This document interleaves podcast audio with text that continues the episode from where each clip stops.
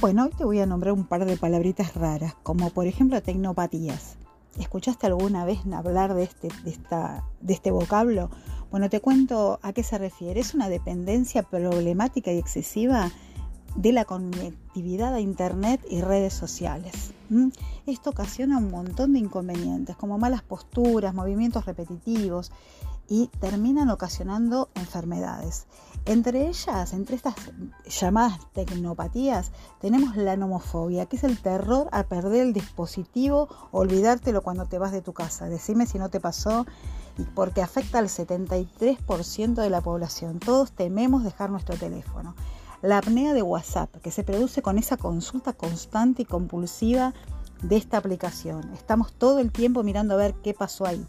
El síndrome de Google esto es una patología que afecta directamente a la memoria, que tienen por costumbre consultar todas las dudas y las informaciones que hay en este buscador. Decime si no lo hiciste. De hecho, este, esta información es sacada de ahí.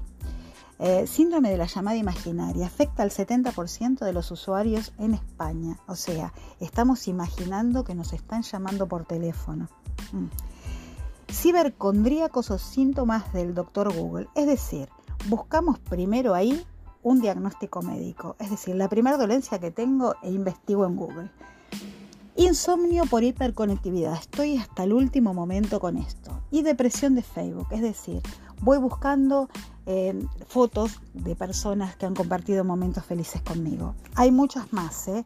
Tenés la tensión ocular, opresión intraocular, pérdida de audición, daños irreparables en el sistema nervioso, tendinitis, nedrinitis palmar, pulgar anti-gadget, postura del portátil, trastorno de identidad disociativa, adicción virtual, sobrepeso y obesidad, insomnio tecnológico y más. Cuidémonos mucho, son estas tecnologías nuevas son maravillosas, pero también traen sus consecuencias. Seamos cautos e investiguemos.